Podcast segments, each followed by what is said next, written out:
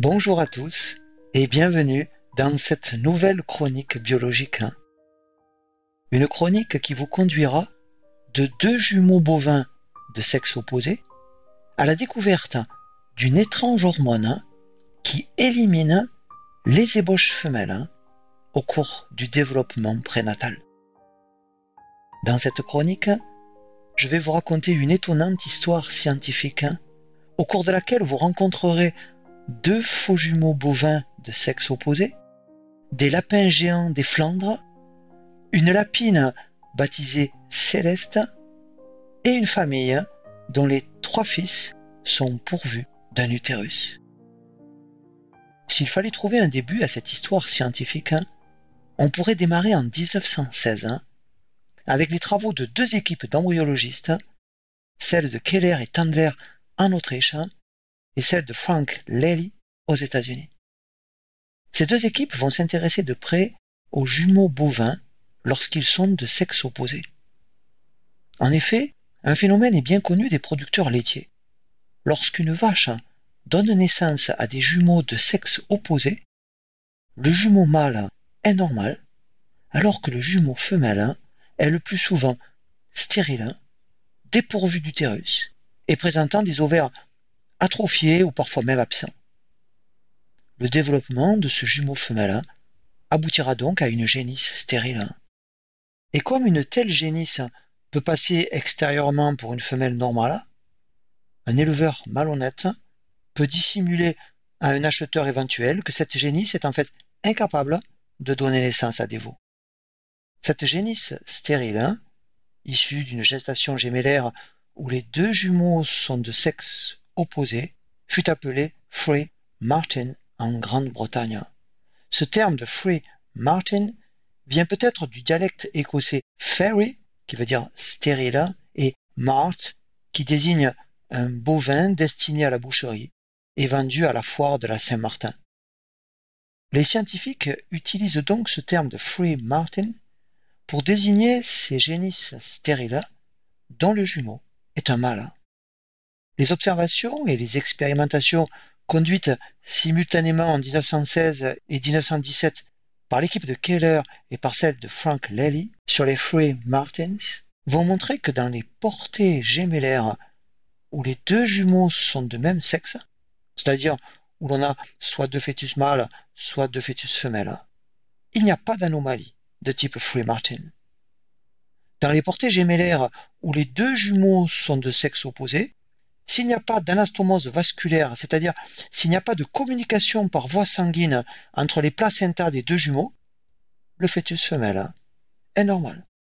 En revanche, dans le cas des Free Martins, les placentas des deux jumeaux de sexe opposé sont connectés entre eux par des anastomoses vasculaires. Dans des articles publiés en 1916 et 1917, Keller en Autriche et Lely aux États-Unis tentent d'expliquer les anomalies des Free Martins en formulant l'hypothèse suivante. Des hormones sexuelles produites par le fœtus mâle doivent être transportées par ces connexions vasculaires placentaires et ces hormones sexuelles mâles doivent exercer un effet masculinisant sur les voies génitales du fœtus femelle. Ainsi, les premières hypothèses concernant la différenciation sexuelle furent émises à partir de ces observations de gestation gémellaire bovine. Trente ans après les publications de Keller et de Lely, le biologiste français Alfred Jost va réaliser des interventions chirurgicales très délicates sur des fœtus de lapin et les résultats de ces expériences permettront une avancée majeure dans la compréhension des mécanismes de différenciation sexuelle des voies génitales. Mais avant de vous présenter le remarquable travail d'Alfred Jost, je voudrais revenir sur l'organisation des voies génitales en évoquant le nom de deux physiologistes allemands du XVIIIe puis du XIXe siècle qui ont laissé leur nom à deux types de canaux embryonnaires. Le premier physiologiste allemand dont je voulais vous parler est Caspar Friedrich Wolff, qui vécut au XVIIIe siècle et qui fut l'un des fondateurs de l'embryologie moderne. C'est en observant des embryons de poussins que Wolff découvre en 1880 les deux reins primitifs transitoires, qu'on appellera aussi en hommage à ce physiologiste les corps de Wolf. Dans ces embryons de poussins, Wolf identifie aussi les deux canaux issus chacun d'un rein primitif et qui vont servir initialement à l'évacuation des produits de ce rein embryonnaire. En hommage à Wolf, ces deux canaux seront appelés les canaux de Wolf. Les deux reins primitifs et les deux canaux de Wolf, découverts par Wolf dans l'embryon de poussin, se forment également dans l'embryon de mammifère. Notons qu'un embryon de mammifère peut être de sexe génétique femelle, c'est-à-dire porteur dans le noyau de ses cellules de deux chromosomes X, ou bien de sexe génétique mâle, c'est-à-dire porteur dans le noyau de ces cellules d'un chromosome X et d'un chromosome Y. Mais, quel que soit le sexe génétique de l'embryon de mammifère, il se forme au cours du développement embryonnaire deux canaux de Wolf qui convergent vers une structure unique appelée le sinus urogénital. Le second physiologiste allemand que je voulais citer dans cette chronique est Johannes Peter Müller, qui vécut au XIXe siècle. Müller était un médecin, un physiologiste et un professeur d'anatomie comparée. En 1825, alors que Müller n'a que 24 ans, il découvre et décrit dans des embryons de vertébrés deux autres canaux qui cheminent chacun à côté d'un canal de Wolf. Et en hommage à Müller, ces deux canaux seront appelés les canaux de Müller. Ainsi, quel que soit le sexe génétique de l'embryon de mammifère, les deux canaux de Müller sont présents et ils convergent, comme les deux canaux de Wolf, vers le sinus urogénital. Au stade où les voies génitales d'un fœtus de mammifère ne sont pas encore sexuellement différenciées, on trouve du côté gauche comme du côté droit un canal de Wolf et un canal de Müller. Et ces deux paires de canaux vont subir une destinée différente selon que le sexe génétique de l'embryon de mammifère est mâle ou femelle. Si le sexe génétique de l'embryon de mammifère est mâle, au cours de son développement fœtal, les deux canaux de Müller vont disparaître, alors que les deux canaux de Wolf vont se maintenir et former la plus grande partie des voies génitales mâles. Ainsi, dans le fœtus mâle, chaque canal de Wolf va former un épididyme, un canal différent, mais aussi une vésicule séminale, qui est une glande associée aux voies génitales mâles.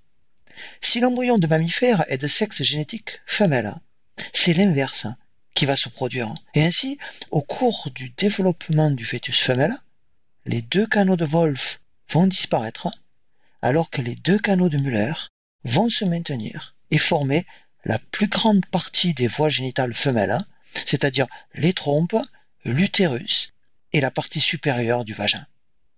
Retenez donc que les canaux de Wolf sont les précurseurs de voies génitales mâles et que les canaux de Müller sont les précurseurs de voies génitales femelles. Le maintien et la différenciation des canaux de Wolf ainsi que la disparition des canaux de Müller font partie du processus de masculinisation des voies génitales. Le maintien et la différenciation des canaux de Müller, ainsi que la disparition des canaux de Wolf, font partie du processus de féminisation des voies génitales. Notez qu'au stade où l'embryon possède à la fois deux canaux de Müller et deux canaux de Wolf, les deux gonades, c'est-à-dire les deux glandes génitales, sont présentes, mais elles ne sont pas encore différenciées en testicules ou en ovaires. Et selon le sexe génétique de l'embryon, les deux glandes génitales encore indifférenciées vont former soit deux testicules chez le mâle, soit deux ovaires chez la femelle. En 1990, l'équipe londonienne de Peter Goodfellow, en collaboration avec l'Institut Pasteur, identifie un gène porté par le chromosome Y et appelé le gène SRY. Le sigle SRY signifie Sex Determining Region of the Y, c'est-à-dire la région de détermination sexuelle hein, portée par le chromosome Y. L'expression du gène SRY dans la glande génitale indifférenciée de l'embryon de mammifère va conduire cette gonade à se différencier en testicules.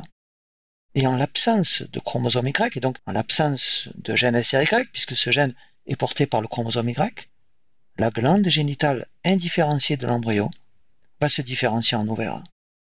Les mécanismes qui orientent le devenir mâle ou femelle de la gonade indifférenciée sont complexes, mettant en jeu un grand nombre de gènes.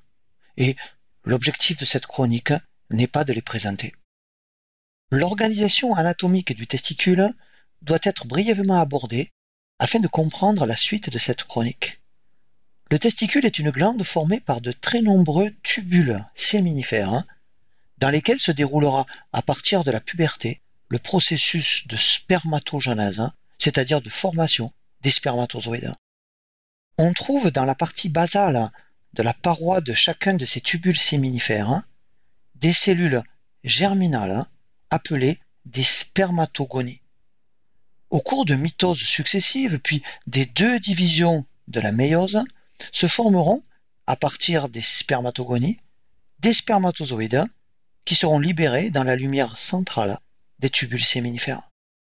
Ces spermatozoïdes produits dans le testicule de l'adulte seront déplacés ensuite dans les voies génitales mâles en parcourant d'abord un long canal présent dans l'épididyme. Puis, lors de l'éjaculation, les spermatozoïdes vont passer dans le canal déférent qui fait suite au canal de l'épididyme, puis ils passeront dans l'urètre pour être émis à l'extérieur des voies génitales. Autour des tubules séminifères du testicule se trouve un tissu interstitiel vascularisé. Et là encore, il me faut évoquer ici deux biologistes du XIXe siècle qui ont découvert dans le testicule deux types de cellules auxquelles on a donné leur nom. Le premier de ces deux biologistes du XIXe siècle est un physiologiste et histologiste italien dénommé Enrico Sertoli. C'est un étudiant en médecine à l'université de Pavie en Italie que Sertoli découvre en 1865 les grandes cellules qui forment la paroi des tubules séminifères et qu'on va appeler les cellules de Sertoli. Les cellules de Sertoli sont de grandes cellules somatiques de soutien qui constituent un épithélium unistratifié formant la paroi des tubules séminifères du testicule de mammifère. Les cellules germinales qui sont à l'origine des spermatozoïdes, c'est-à-dire les spermatogonies, sont localisées à la base de cet épithélium. Les cellules de la lignée spermatique, qui sont aux différents stades de la spermatogenèse, sont entourées par les cellules de Sertoli, lesquelles sont nécessaires au processus de spermatogenèse. Le second biologiste du XIXe siècle que je voudrais évoquer est le zoologiste allemand Franz von Leidig, qui fut le premier à décrire en 1857 un second type de cellules somatiques dans le testicule, présent cette fois entre les tubules séminifères, c'est-à-dire dans le tissu interstitiel du testicule. En souvenir de Leidig, ces cellules interstitielles seront appelées les cellules de Leidig. Mais il faudra attendre 46 ans après la découverte des cellules de Leidig pour que les biologistes français Paul Bouin et Paul Ancel, histologistes de la faculté de Nancy, découvre en 1903 le rôle endocrinien des Leydig du fœtus mâle. Les Leydig produisent une grande quantité de testostérone au début de la vie fœtale. Puis, à partir de la puberté, ce sont les Leydig du testicule adulte qui vont produire de grandes quantités de testostérone. La testostérone est une hormone de nature stéroïde, produite comme toutes les hormones stéroïdes à partir du cholestérol et la testostérone va agir dans ces cellules cibles en y entrant, puis en se fixant sur le récepteur des androgènes, qui est localisé au départ dans le cytoplasme des cellules cibles. Et ce récepteur des androgènes lié à la testostérone passera ensuite dans le noyau pour contrôler la transcription de gènes cibles.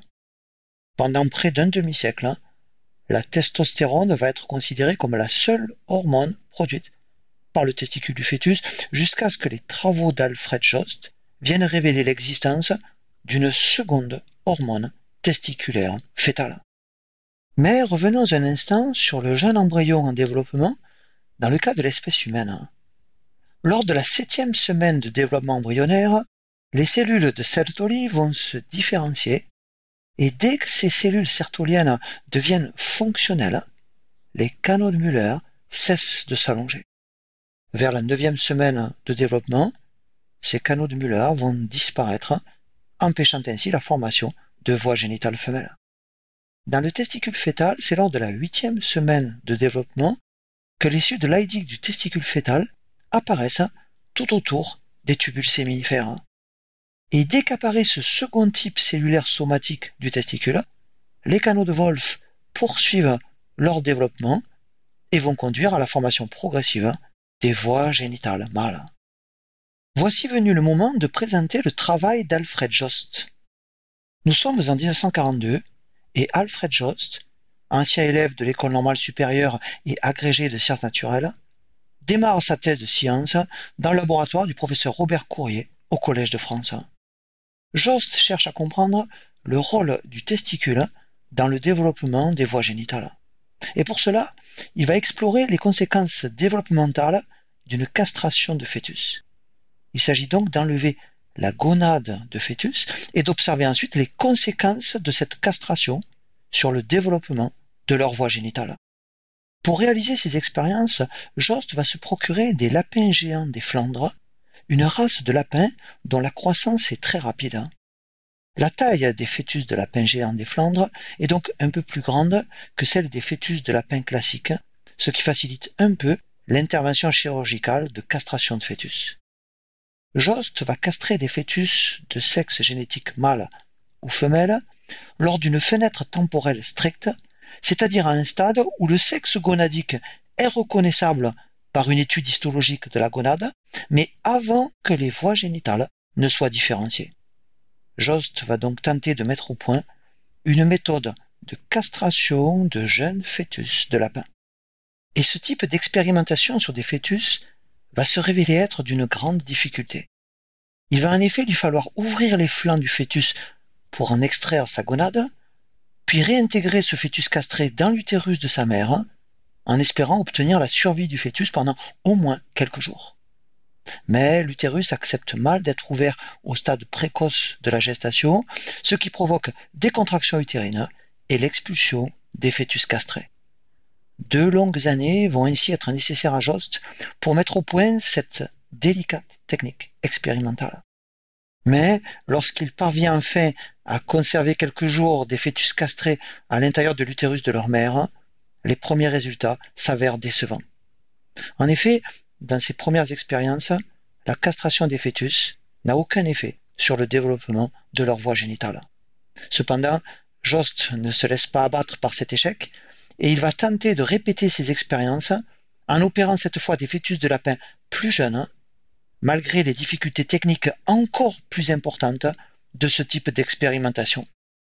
Et comme je vais vous l'exposer, les efforts de Jost seront finalement récompensés.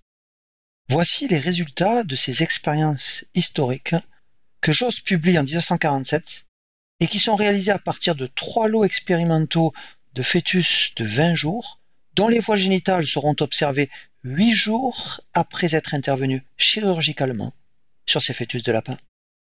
Dans un premier lot expérimental, il castre des fœtus mâles et des fœtus femelles, c'est-à-dire qu'il leur enlève leurs deux testicules ou bien leurs deux ovaires. Et Jost observe que huit jours après la castration, aussi bien dans les fœtus mâles castrés que dans les fœtus femelles castrés, les deux canaux de Wolf ont régressé, alors que les deux canaux de Müller se sont maintenus. Donc, lorsqu'un fœtus est privé de gonades, ces gonades pouvant être mâles ou femelles, les voies génitales du fœtus se féminisent. C'est donc la présence d'un testicule qui, normalement, dans un fœtus mâle, provoque la masculinisation des voies génitales. Cette virilisation des voies génitales doit se faire sous l'influence d'hormones testiculaires. En l'absence de testicules, et donc en l'absence d'hormones testiculaires, on observe donc une féminisation des voies génitales. Et cette expérience montre aussi que la féminisation des voies génitales ne nécessite aucune hormone ovarienne. Le deuxième lot de l'expérience de Jost est constitué par des fœtus femelles dans lesquels on a greffé près de l'ovaire gauche le testicule d'un fœtus âgé de 21 jours. Et huit jours après, du côté gauche du fœtus, le canal de Müller est absent et le canal de Wolf s'est développé. Le testicule fœtal greffé près de l'ovaire a donc exercé un double effet du côté du corps où il a été placé, puisqu'il a permis d'une part le maintien du canal de Wolf et d'autre part la régression du canal de Müller. Et si les toutes premières expériences de Jost avaient échoué, c'est que la castration avait été pratiquée trop tard chez les fœtus, si bien que le testicule avait déjà eu le temps d'exercer son influence sur les voies génitales, et cette influence était irréversible.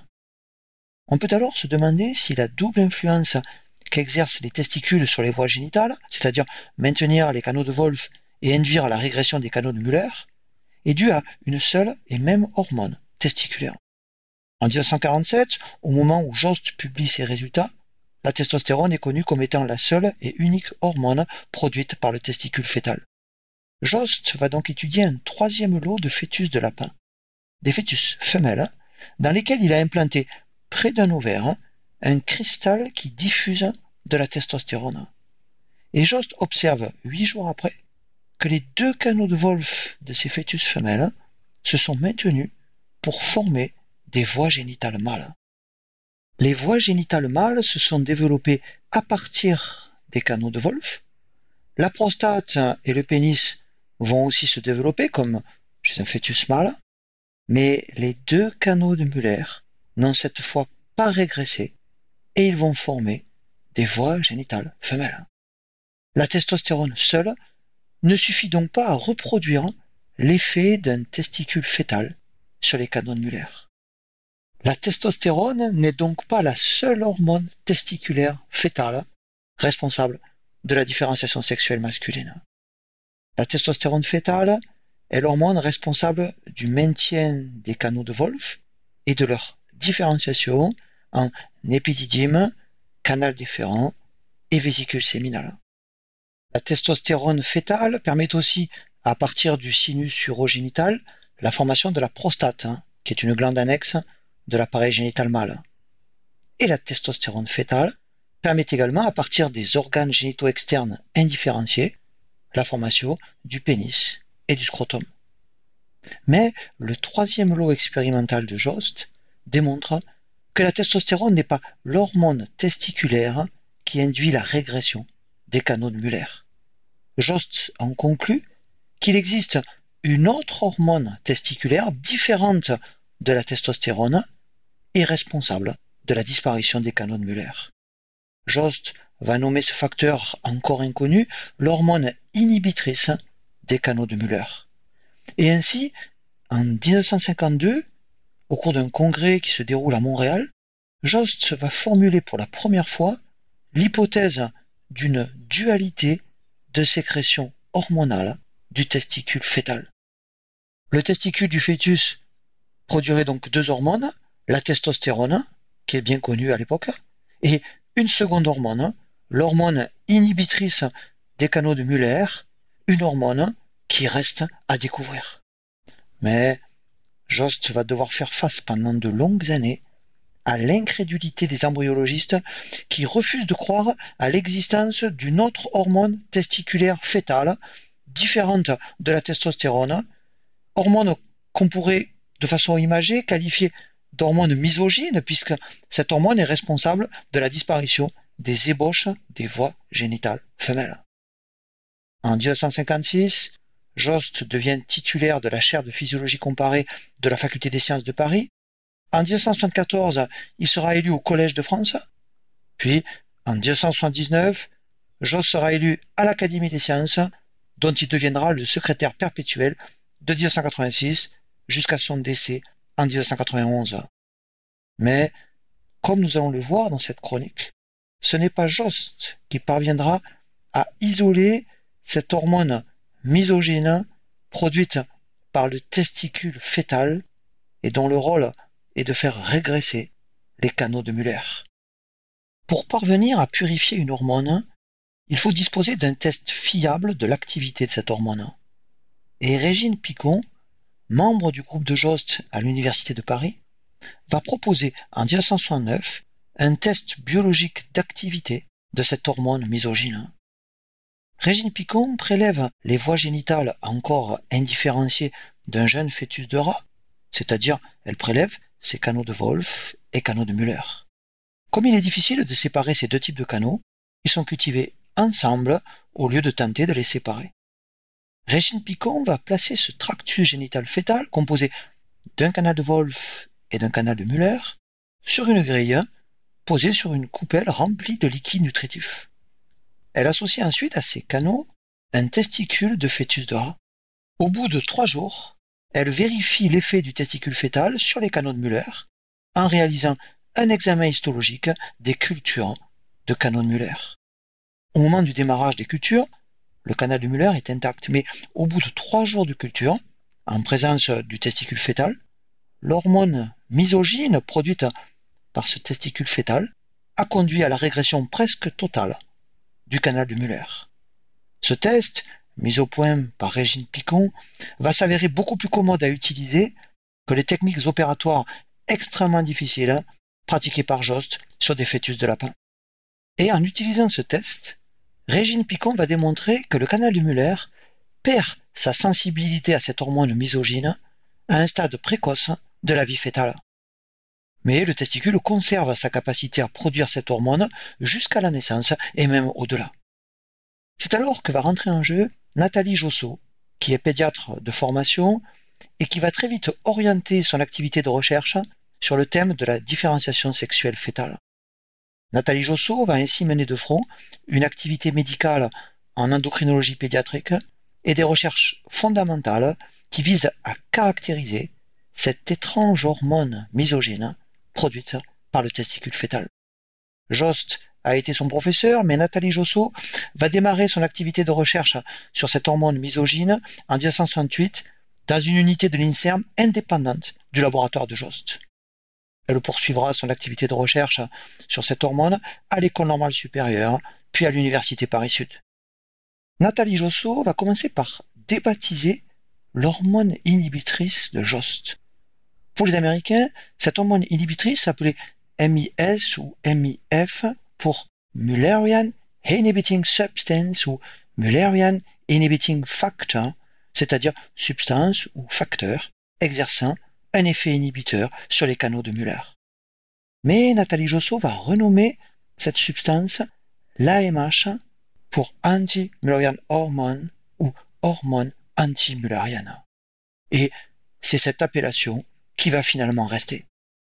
Au début des années 1970, Nathalie Josso va utiliser le test de Régine Picon pour déterminer si l'AMH est produite par les tubules séminifères ou bien par les cellules interstitielles, c'est-à-dire les cellules de Leydig qui sont localisées entre les tubules séminifères.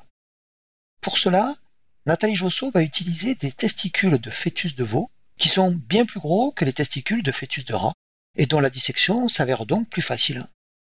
À partir de ces testicules de veau fœtal, elle va séparer les tubules séminifères du tissu interstitiel et tester séparément leur action sur des voies génitales indifférenciées de fœtus de rat, c'est-à-dire sur leurs canaux de Wolf et leurs canaux de Müller.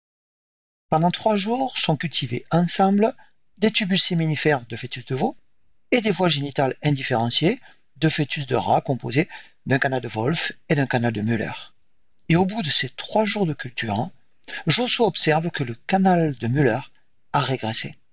En revanche, après trois jours de co-culture de cellules interstitielles et de voies génitales indifférenciées de fœtus le canal de Müller n'a pas régressé. Cette expérience montre donc que l'AMH est une hormone produite par les tubules séminifères et non pas par le tissu interstitiel qui contient les cellules de Leydig.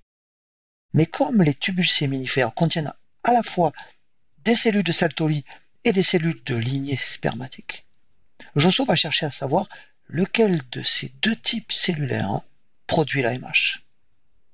En 1973, elle soumet les tubules séminifères de fœtus de veau à une irradiation qui détruit les cellules germinales, mais qui n'est pas nocive pour les cellules de Sertoli.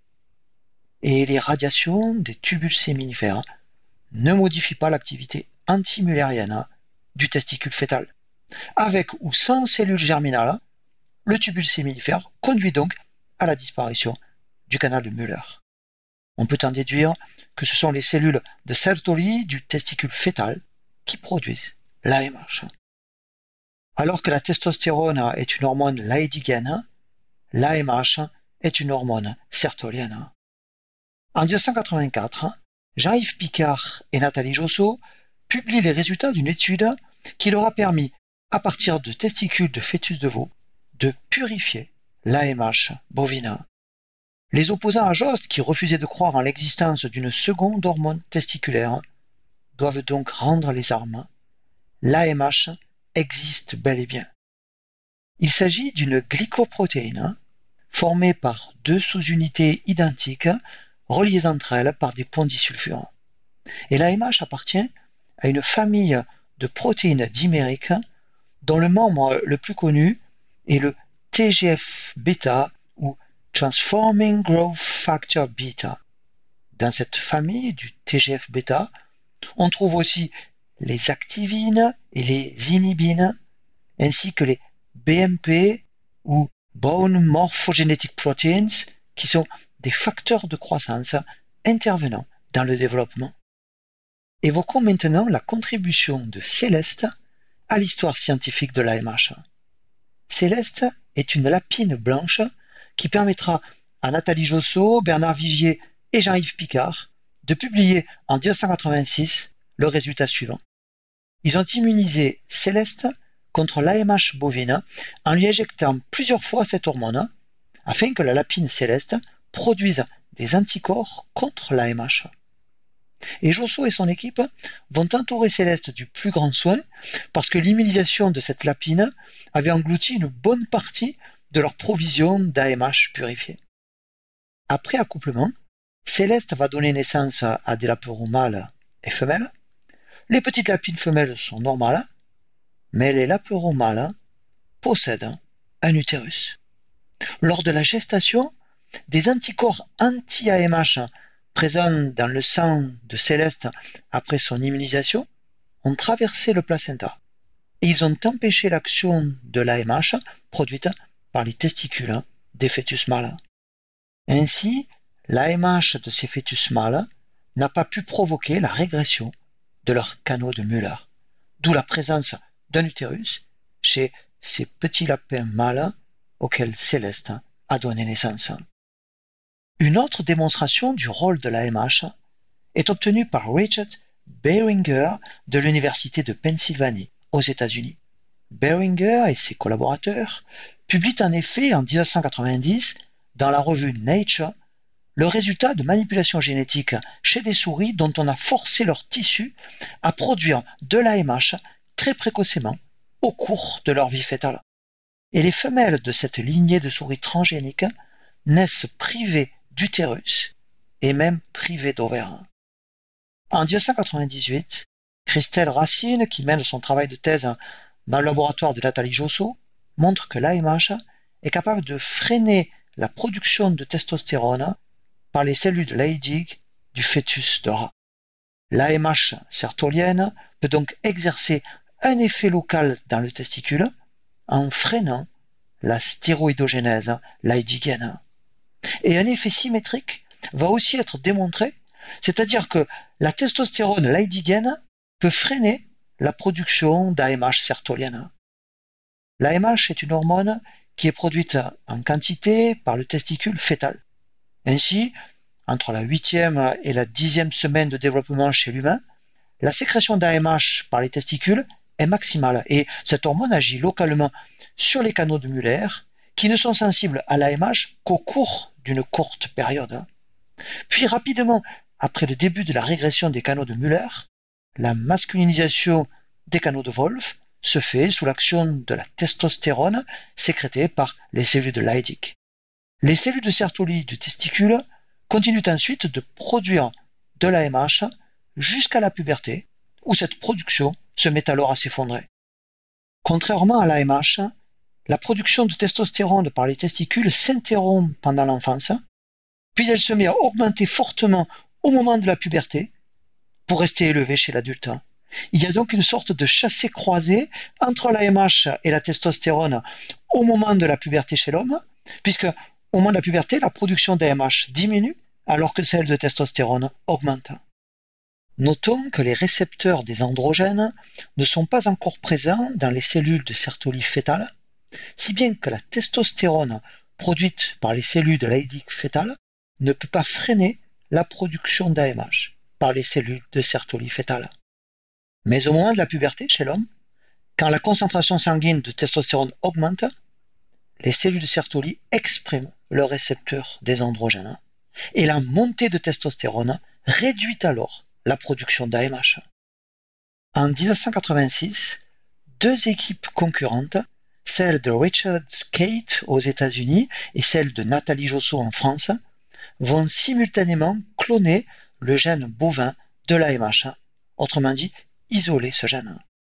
Et cette même année 1986, Jean-Yves Picard et Nathalie Josso identifient enfin dans l'espèce humaine le gène de l'AMH. Il s'agit d'un gène autosomal localisé sur le chromosome 19. Dans son livre paru en 2017 et intitulé Le sexe des anges, une histoire d'hormones, Nathalie Josso écrit à propos de cette découverte du gène de l'AMH Monsieur Jost était aux anges. Connaître le chromosome porteur du gène de son hormone inhibitrice, dont tant de collègues avaient nié l'existence, lui procurait une joie extrême. Richard Kate va ensuite rejoindre l'équipe de Josso et c'est au sein de cette équipe française hein, qu'il va identifier en 1994 chez le lapin le gène du récepteur de l'AMH. En cette même année, 1994, l'équipe hollandaise d'Axel Themen à Rotterdam identifie le récepteur de l'AMH chez le rat. Et on connaît bien aujourd'hui le mécanisme complet de transduction qu'utilise l'AMH pour agir dans ces cellules cibles. L'AMH est sécrétée sous la forme d'un précurseur qui a 70 kDa de poids moléculaire et 560 acides aminés chez l'humain. Ce précurseur va se dimériser, formant chez l'humain un dimère de 140 kDa, puis ce dimère subit un clivage protéolytique qui lui permet de devenir actif. Cette forme active de l'AMH se lie alors à son récepteur spécifique, un récepteur membranaire dimérique qu'on appelle le récepteur de type 2, ce récepteur étant pourvu d'une activité sérine tréonine kinase. Ce récepteur dimérique de type 2 se lie alors à un autre récepteur membranaire dimérique appelé le récepteur de type 1 ou ALK pour Activin Receptor-like Kinase, c'est-à-dire une kinase du type récepteur de l'activine. Le récepteur de type 2 phosphoryle alors une région intracellulaire du récepteur de type 1, ce qui active le domaine sérine tréonine kinase de ce récepteur de type 1. Le récepteur de type 1 permet alors de recruter et de phosphoryler des protéines intracellulaires spécifiques qu'on appelle les protéines SMAT. Ces protéines SMAT, phosphorylées par le récepteur de type 1, sont ensuite transloquées dans le noyau pour réguler l'expression des gènes cibles de l'AMH. C'est par exemple par cette voie de signalisation que l'AMH conduit à l'apoptose des cellules des canaux de Müller, c'est-à-dire au déclenchement d'une forme de mort cellulaire programmée, aboutissant à la destruction des canaux de Müller. Contre toute attente, l'AMH n'est pas produite exclusivement par les testicules, elle est produite aussi par les ovaires. Contrairement au testicule fœtal qui produit très tôt de l'AMH, l'ovaire fœtal ne commence à produire de l'AMH qu'en fin de gestation, c'est-à-dire lorsque les follicules présents dans l'ovaire ont atteint un degré de maturation suffisant. À ce moment-là du développement fœtal, les canaux de Müller ont déjà formé les voies génitales femelles, lesquelles ont alors perdu toute sensibilité à l'AMH. Et ainsi, au cours du développement du fœtus femelle, la production d'AMH par les ovaires est différée jusqu'au moment où l'appareil génital devient réfractaire à l'action de cette hormone antimulérienne. Chez les Free Martins, abordés au début de cette chronique, les placentas des deux jumeaux de sexe opposé sont unis par des connexions vasculaires. Et l'AMH, produite par les testicules du fœtus mâle, peut passer par ces connexions vasculaires du fœtus mâle au fœtus femelle, conduisant alors à la régression des canaux de Müller du fœtus femelle. Et ainsi, la petite génisse Free-Martin sera dépourvue d'utérus. Chez la femelle Free-Martin, l'AMH issu du testicule fœtal va aussi induire une régression des ovaires fœtaux, une disparition dans ces ovaires des ovogonies et une masculinisation de ces ovaires avec apparition de tubules séminifères qui pourront eux-mêmes produire ensuite de l'AMH. Notons que chez la femelle Free-Martin, l'AMH testiculaire est capable de faire régresser les canaux de Müller de la femelle parce que cette hormone va agir ici de façon précoce avant que les canaux de Müller de la femelle n'aient perdu leur sensibilité à l'AMH. L'ovaire est le siège de la folliculogenèse, c'est-à-dire du développement folliculaire, du stade de follicule primordial, puis follicule primaire, secondaire et tertiaire, jusqu'au follicule mûr qui, lors de l'ovulation, libérera un gamète femelle. Un follicule est constitué d'un ovocyte central entouré de cellules somatiques qu'on appelle les cellules de la granulosa et qui sont l'équivalent des cellules de Sertoli du testicule. Les follicules primordiaux et les follicules primaires sont les follicules les plus petits et ils constituent la réserve de follicules en vue des ovulations ultérieures qui se produisent à chaque cycle ovarien. Dans l'ovaire, ce sont les cellules de la granulosa des follicules en croissance qui produisent l'AMH. Chez la femelle, l'AMH est produite par l'ovaire non seulement en fin de gestation, mais aussi après la naissance, puis pendant la vie adulte. Et l'AMH ovarienne va freiner la transition des follicules primordiaux vers les follicules primaires. L'AMH protège en quelque sorte les follicules en croissance d'une maturation prématurée. Comme l'AMH ovarienne est produite essentiellement par les petits follicules, le taux circulant d'AMH est un reflet du nombre de follicules de la réserve ovarienne. La ménopause survient lorsque l'ovaire a épuisé toute sa réserve folliculaire. Notons que l'invalidation du gène de l'AMH chez des souris transgéniques conduit à un épuisement accéléré de cette réserve folliculaire. L'AMH ovarienne serait donc une sorte de gardien endocrinien de la réserve folliculaire ovarienne. À partir de 25 ans chez la femme, l'AMH décline pour atteindre des niveaux indétectables à la ménopause. Un dosage sanguin d'AMH chez la femme peut ainsi permettre d'évaluer le temps dont la femme dispose avant d'être ménopausée, c'est-à-dire avant d'avoir épuisé sa réserve folliculaire.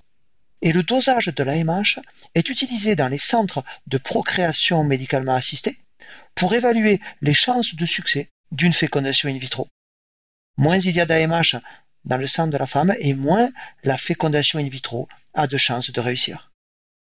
Pour clôturer cette chronique, découvrons une dernière histoire étonnante qui concerne une famille d'origine marocaine vivant à Bruxelles, en Belgique.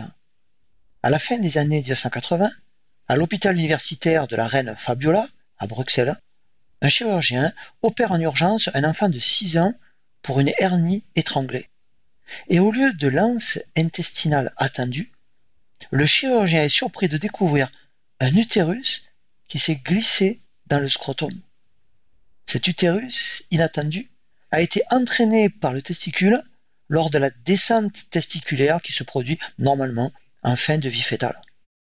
Poussant plus loin son enquête, ce chirurgien examine le frère aîné de cet enfant et il se rend compte par palpation que le scrotum de ce frère aîné ne contient pas de testicules.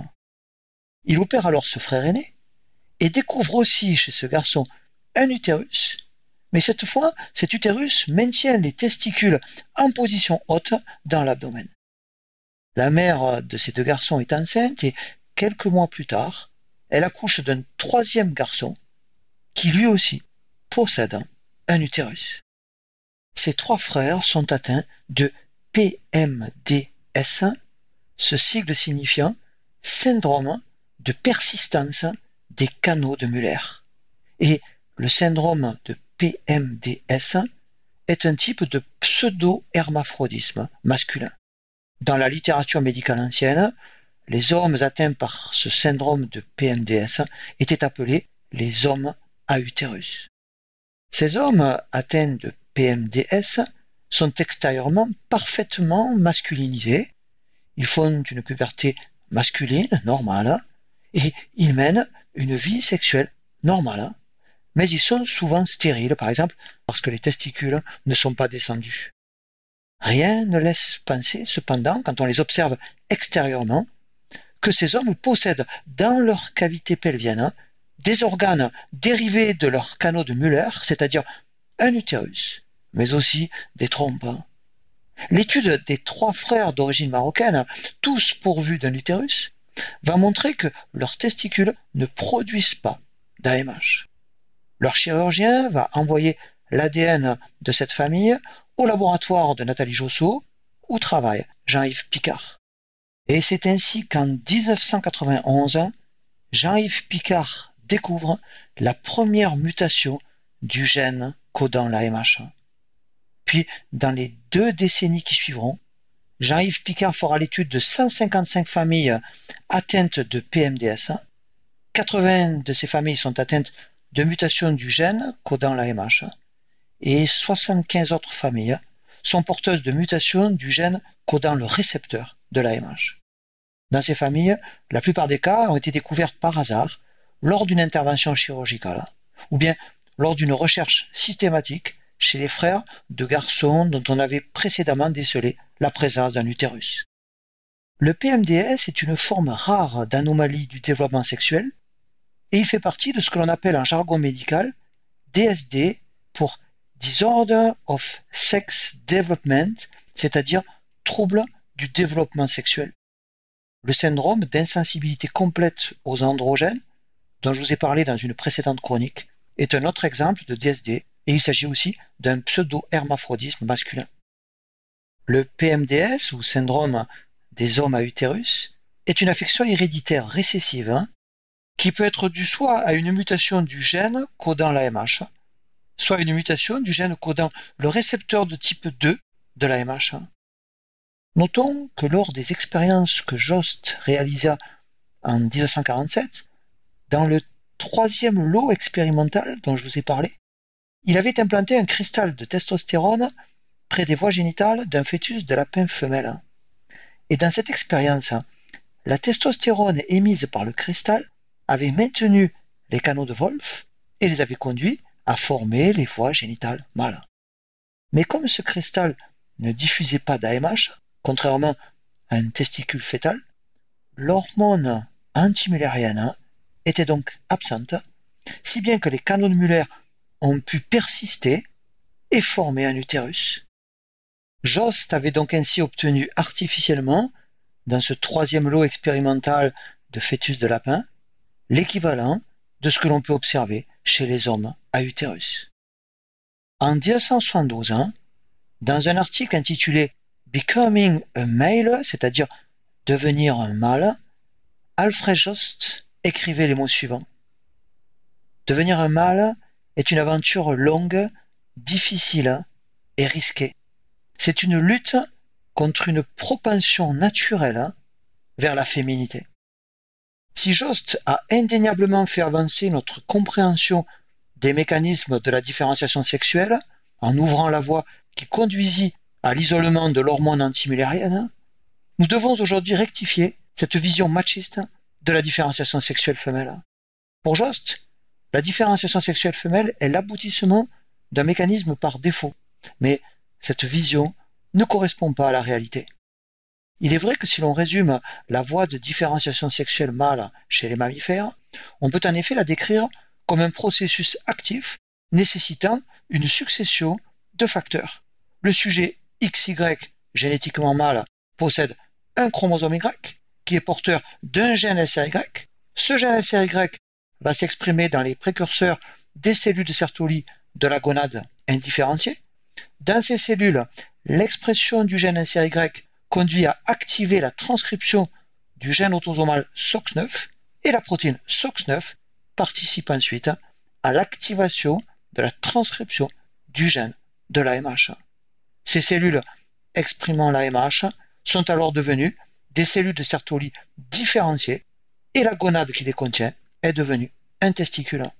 L'AMH, première hormone testiculaire, va alors induire la régression des canaux de Muller, empêchant ainsi le développement des voies génitales femelles. Les cellules de Leydig se différencient à leur tour dans le testicule fœtal et elles produisent alors de la testostérone. La testostérone, seconde hormone testiculaire, va alors induire le maintien et la masculinisation des canaux de Wolff. Pour la différenciation sexuelle femelle du sujet XX, l'absence de chromosome Y et donc l'absence de gène SRY conduit la gonade indifférenciée à devenir un ovaire, lequel ne va donc produire ni d'AMH ni de testostérone. L'absence d'AMH permet au canaux de Muller d'être maintenu et de former des voies génitales femelles.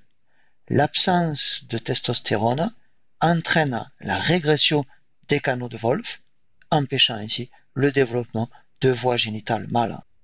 Il est vrai que le processus de différenciation sexuelle femelle peut apparaître en le décrivant ainsi comme un processus par défaut lié à l'absence de facteurs masculinisants.